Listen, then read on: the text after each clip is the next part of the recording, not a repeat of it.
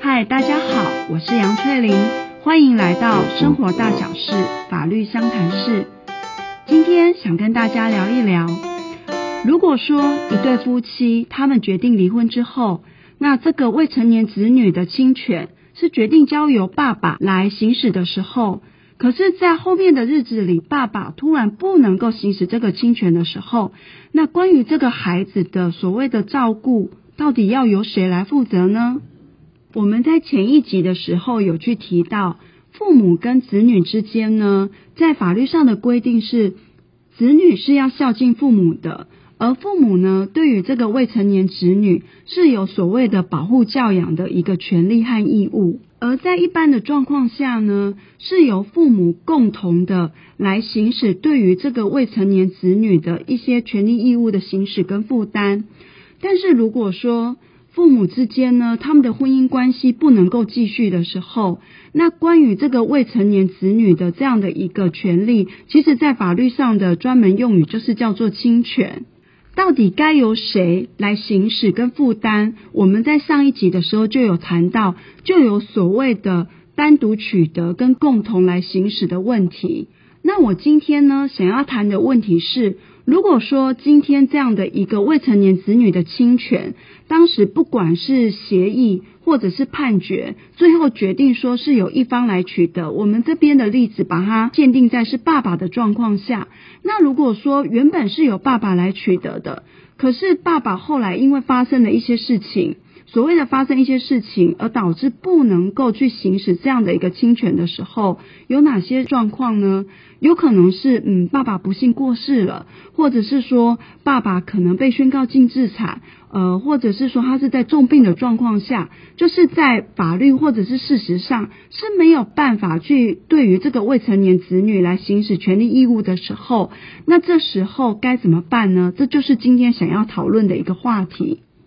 关于啊，如果发生这样子的状况下，其实呢，依据法律的一些相关规定，它是有所谓的顺序性。什么叫顺序性？我们今天的状况是说，当夫妻离婚的时候，决定说关于这个未成年子女的侵权，在正常的状况下呢，原先关于未成年子女侵权的一个行使，是父母要共同来为之的嘛。那今天呢，这个例子下，因为爸爸他呃，就是夫妻之间离婚了，那最终是决定说把侵权判给爸爸的时候，对于妈妈来讲，她原先拥有的一个侵权，它只是一个暂时停止的状况，并不是从此就消灭了，所以就会变成说，当爸爸不能够行使的时候。那关于对孩子的侵权，就会自然而然的回到的妈妈的这一边，当然就是由妈妈来行使对孩子的侵权。那如果妈妈是一个好妈妈的话，这是没有任何问题的。可是反过来讲，万一妈妈她并不是所谓的好妈妈，就是她今天回来再跟孩子有所接触，是有所图的，图什么？可能是图就是孩子的父亲。或许有留下一些庞大的遗产，或者是其他的利益的时候，那这时候，那适合再让妈妈来行使对这个未成年子女的侵权吗？是有疑问的，所以也才会再进入到第二个状况。由非父母以外的人来担任孩子的监护人，那这个监护人他对未成年子女所行使的权利义务，其实就是跟父母所行使的亲权是一样的，只是因为他并不是父母的身份，所以他会被称之为监护人。那这也是为什么我在前面一集的时候一直去强调说，侵权跟监护权是不太一样的。虽然他们的行使的内容都是称之为对未成年子女权利义务的行使跟负担，可是因为主体是不同的，那这个还是要再次强调，就是说让大家去做个厘清。现阶段的所谓的侵权跟监护权是不一样的，在对未成年子女的部分。尤其是就是那个行使的人，一个是父母，一个是非父母，大家一定会觉得很奇怪。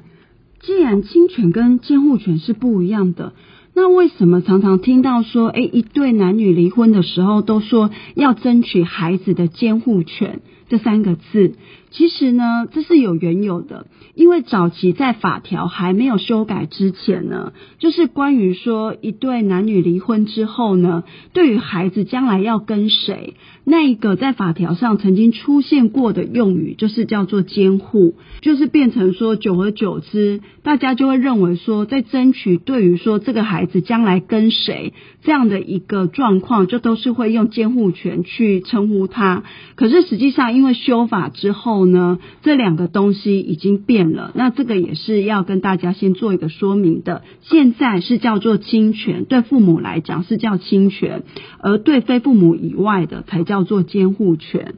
好，那在所谓的对非父母以外的叫做监护权，他是怎么说的？他说的是说，当一个未成年子女呢，他父母已经不在了，或者是他的父母是不能够行使亲权的时候，那就必须要找其他的人，其他的人就是称之为监护人来行使这样的一个权利。那刚刚有听清楚哦，是要在父母都不在，或者是父母都不能的状况之下。可是刚刚不是说吗？刚刚的那个例子的状况之下，妈妈是回来了，她就是说自然的去取得，因为她原先被于。暂时停止的一个侵权，因为先生的呃，就是他前夫的过世之后，他可能已经取得这样的一个权利的时候，可是你又知道他并不是好妈妈，那这时候应该要怎么做呢？因为这时候要做的是要先终止他的侵权，然后才会有可能走向下一步，走向找寻监护人的状况。那所谓呢，要停止他的侵权。是要透过就是一些利害关系人，他去向法院申请宣告说，这个妈妈停止侵权之后，那也得到了法院的一个判决，确定说妈妈是停止侵权的状况之下，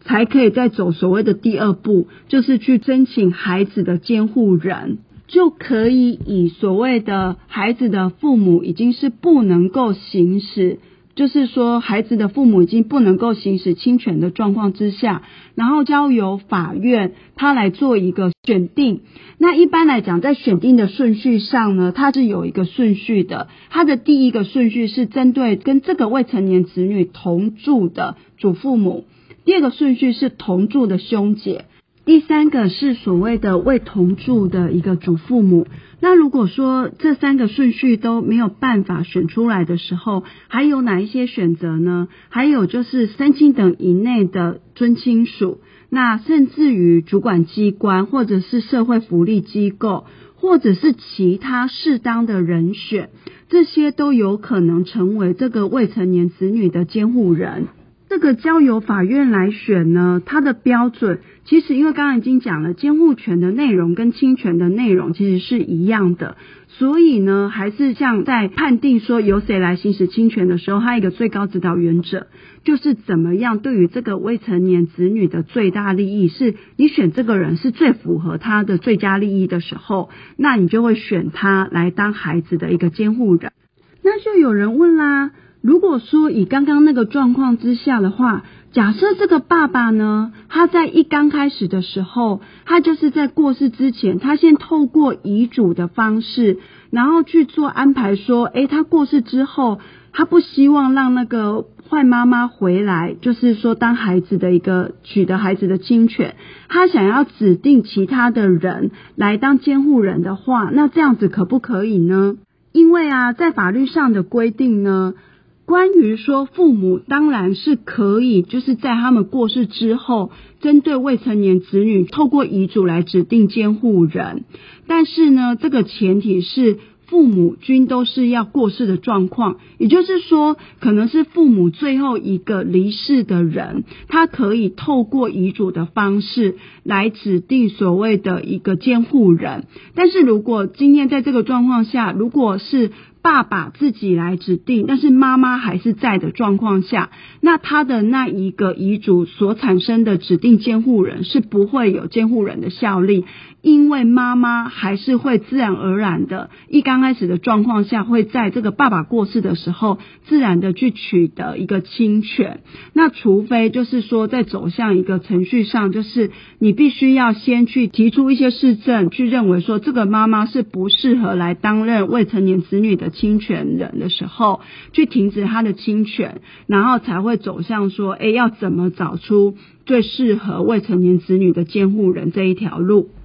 所以今天就小小的总结一下，一对夫妻离婚了，当时呢是有一方，以爸爸为例，是由爸爸取得侵权。而爸爸后来可能因为过世，或者是说重病的状况之下，不能够行使亲权的时候，孩子接下来会由谁来照顾呢？原本的一个原则的状况之下，是当然就是自然而然就是回到由妈妈，就是另外一方还生存的妈妈取得对孩子的亲权。但是，万一如果这个妈妈是一个不适任的妈妈的时候，那可能就要走一些程序，就是透过法院来宣告停止妈妈的侵权，那变成说孩子是处于一个父母均不能够对其行使侵权的状况之下，那就会有所谓的监护人这样的一个身份的出现。而监护人呢，要选谁，他是有一个顺序性在的。依据法律上来讲，当然是先以同住的祖父母、